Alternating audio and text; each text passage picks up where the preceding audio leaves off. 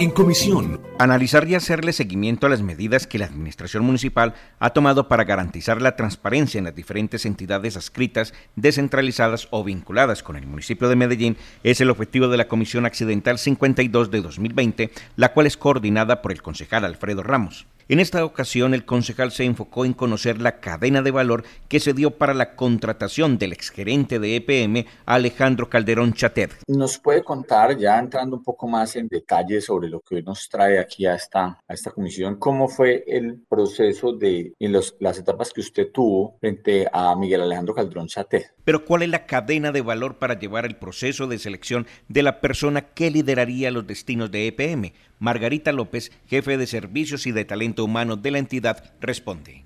Nosotros entonces, teniendo la hoja de vida como insumo principal, el proceso de verificación de requisitos también parte de la descripción de un cargo. Hacemos la solicitud de la documentación al candidato que están refiriendo. El candidato nos hace llegar los documentos y eh, ya con estos documentos nosotros hacemos la verificación. ¿Y cómo se decidió que el señor Alejandro Calderón continuara con el proceso de selección?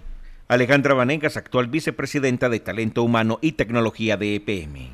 En el caso específico del doctor Calderón, hubo una inquietud por parte del centro y era que los posgrados que el señor refería en su hoja de vida, todos eran en el exterior.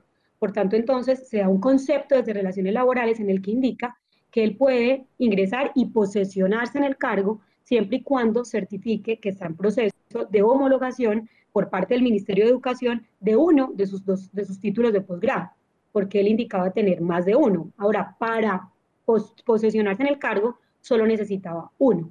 Al finalizar, el concejal Alfredo Ramos enfatizó que la ciudad requiere funcionarios que obren con transparencia. Queremos servidores públicos que se la jueguen por el EPM, por el prestigio, por el nombre de la entidad.